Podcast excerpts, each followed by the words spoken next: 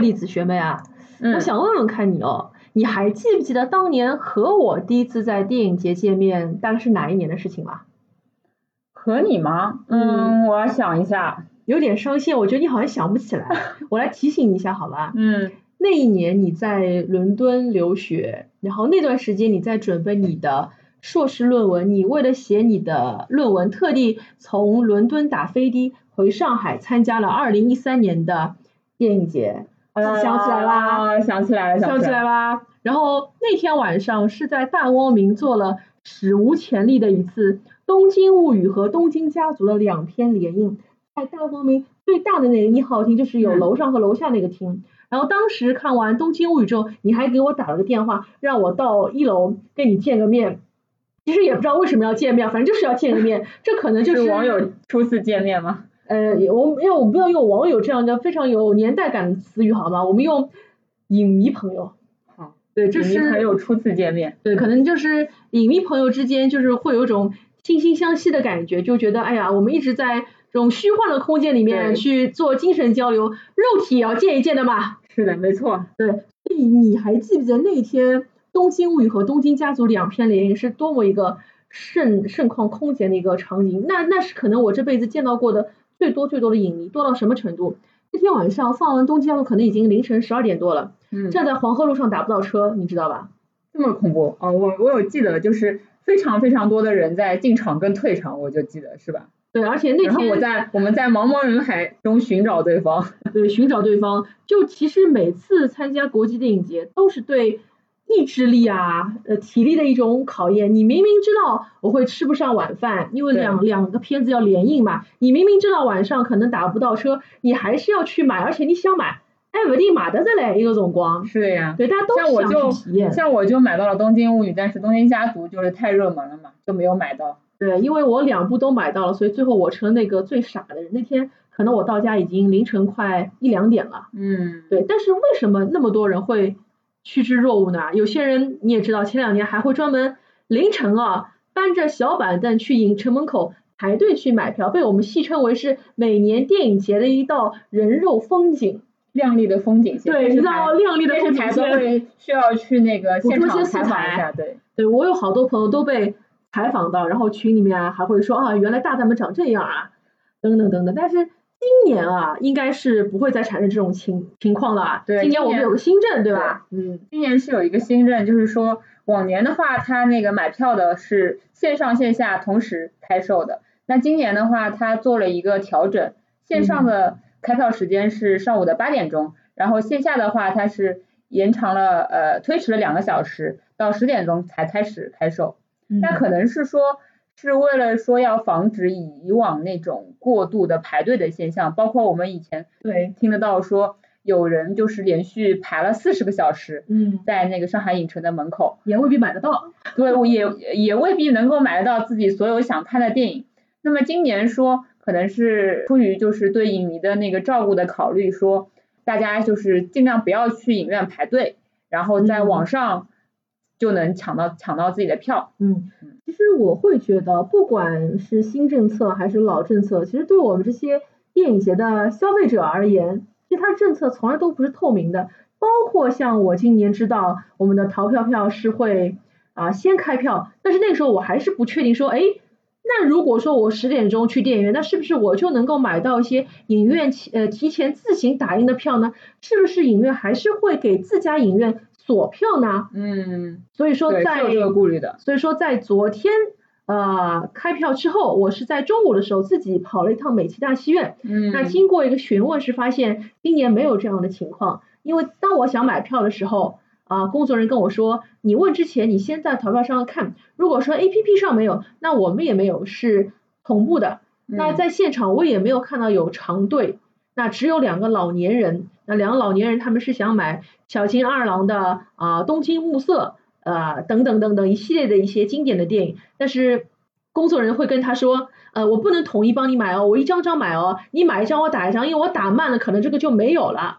嗯，所以今年还是会看到有些老人家会选择线下的方式去，因为可能 app 他们真的玩不来。但是对于年轻人来说，我相信去捡漏票这种情况今年是不会有那么就幸运点不到了。漏票了，就会嗯发现说，基本上那些热门的片子在第一时间大家已经都是全红的状态了。对，所以我想问问看，那在以前的旧政策里面，你曾经有没有也在开票日去家里面附近的影院去排队，而且因为排队而捡到过便宜的？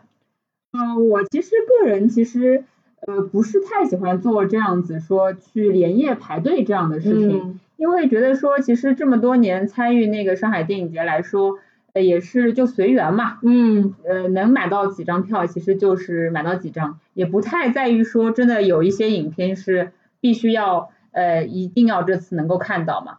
那其实我还是挺想说感受一下这种排票的这个氛围嘛。然后呃，在去年的电影节的时候，因为大家可能说说上海上海影城，然后像美琪或者是大光明那些地方排队的人比较多嘛，那我们就另辟蹊径，然后到你也不是另辟蹊径，你是因为对对只有那一个。对，就在那个嘉定的家门口附近的嘉定影剧院，然后进行一个排队。然后当时也是说，可能就是考虑说能够线下跟线上联动嘛。然后线上如果说呃抢不到的票，或者怕它是有一些票可能是晚开呀、嗯或者怎么样子，那就能够去现场做一个双保险。那当我呃上一次就是说电影节的时候去到嘉定影剧院那个排队的时候，早我是早上过去的嘛，嗯大概六点六点多一点的时候，那已经有差不多二二十多位观众已经在那边已经排队了。那其实你还算排的早了吧？你后面还有多少人？嗯，后面可能也不是太多吧，对，但到最后发现说，等那个开票的时候，最后还是都在那个手机上刷到刷到的，所以就嗯觉得说，呃，没捡到什么便宜。对，也没捡到什么太多的便宜了。嗯，其实我倒是因为现场买票捡到过便宜，应该是在前年的电影节，嗯，就是深田斗真有部超热门电影叫做《预告犯》，是要来上海，然后手机上你已经刷不到了，但是因为那那场电影是工作人员提前打印了实体票，你当时哦直接拿了实体票，嗯直接买到实体票，那我觉得在哪家电影院？影城啊，也是以所以会让我觉得，可能那种好日子以后就一去不返，以后就是一个对对 digitalization 的一个时对代手慢就什么都没有了。嗯，以后的话，那其实现在有了解到说买票政策基本上，呃，这种提前打印的这种事情已经是没有了嘛，所以大家都会选择在那个淘票票上面进行嗯第一时间的刷票。嗯，那我不知道今年你那个用淘票票，因为好像已经说是淘票票的最后一年，不知道会不会续，但是有可能续或者不续。那今年的买票是否顺利呢？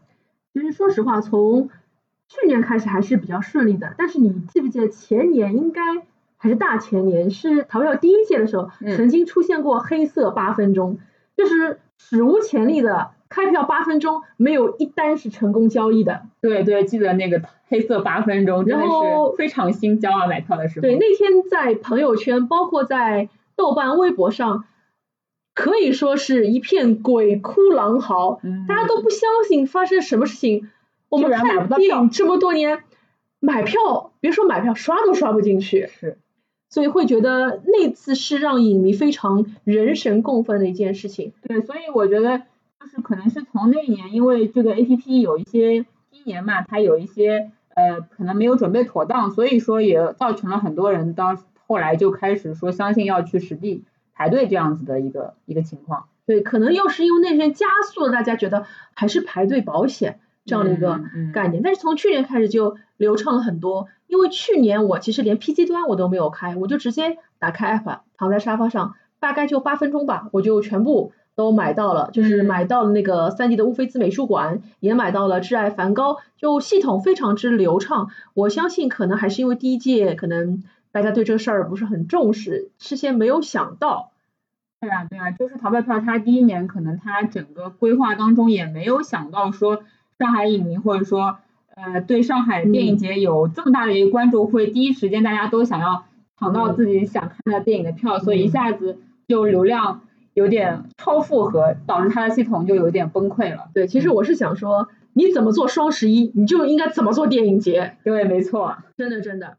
然后今年其实也还是比较顺利的，大部分想看的电影其实都买到了。那有些电影实在买不到，我觉得也是在我的预料范围之内，也是可接受的。嗯，那我们也是来看一看哦，就今年有哪些是热门影片。其实，在昨天开票一个半小时之后，我自己粗略统计了一下，有三十多部电影已经是售罄状态，那其中会包括希区柯克的那个呃 Vertigo 啊和蝴蝶梦，然后包括像是一些日系电影啊，像深田斗真的老师我可以爱你吗？包括像伯格曼的一些非常经典的作品，那。戛纳光环的这个小偷家族就更不用说了，我们想也没有想过去看，对不对？对，根本就没有点进去过。对，然后我们来看一看昨天晚上官方给出的最快售罄影片 Top Ten，你猜猜第一名是哪部电影？我觉得可能是因为我有朋友他们想买那个泰坦尼克号，或者说是阿凡达，好像说都没有买到的样子。那实际上是怎样的情况呢？那实际上 Top One 这个电影叫做。跨越八年的新娘，你可能听也没听说过。对啊，我就完全不知道这部片子之前。对，因为像你这样混欧美圈的这个比较高端的这种电影采购人员，可能对日系的这个电影就不太了解。我们都知道，每年会有大批量、大批量的日本电影涌进上海电影节。今年的话，据统计应该是有六十多部。而你又知道，上海国际电影节的第一生产力是什么？是日系电影的迷妹们，是钱钱。都是他们堆出来的。就用我一个结家朋友的话来说，绝佳的电影啊，不就是要钱嘛，拿去。但是拿去了也不一定抢得到。对啊。那其实第一名的这部片子跟绝佳也没有什么关系，它主演是啊佐藤健和涂太凤。嗯。但这两个人的号召力，我相信也是够了。虽然说他这个剧情，也让我们来说剧情平平无奇，讲的是一对小情侣嘛要结婚了。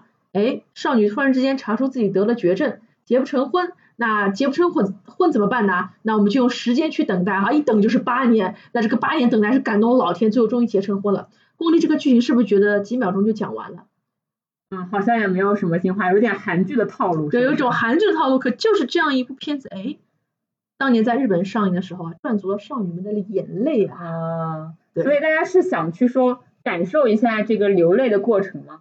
我当然是去看佐藤健和涂太凤啊，想太多了，好吧？对啊，然后我们来看一下后几名，我们看到那个特吕弗的四百集啊，这部片我也是很想看，因为可能在好几年前，其实上海电影节有放过特吕弗的那个回顾展嘛，但是当年那个没有，就是说来得及还去看这些他的那个电影，所以今年的话，其实挺想看四百集，可惜啊，并没有买到这次的票子。是，然后接下来第四和第六名分别是《蝴蝶梦》和《迷魂记》，注意这两部都是四 K 哦。其实真的是，如果能买到就是赚到，可是我我们好像都没有买到，对吧？没有不要想。对，所以说希区柯克永远是嗯顶梁柱扛把子。那看到第五名啊，又是一部日本电影《人参果实》，这也是今年在豆瓣这个口碑榜上也是排名比较高的，排名啊分数是九点六分。嗯，非常高的一个，非常高的一个分数。我记得是那个纪录片是吧？对，它是一部纪录片。其实本来这部电影的话是有打算是呃带我爸爸去看的。嗯。因为我爸爸其实也是个文艺中老年，文艺中老年嘛，所以说是想带他看这个，还有看一部我们上海的一个经典滑稽戏《大李、老李和小李》。可是这两部片子居然全都是售罄的一个状态，所以觉得今年没有想到，今年其实没有想到，觉得有点。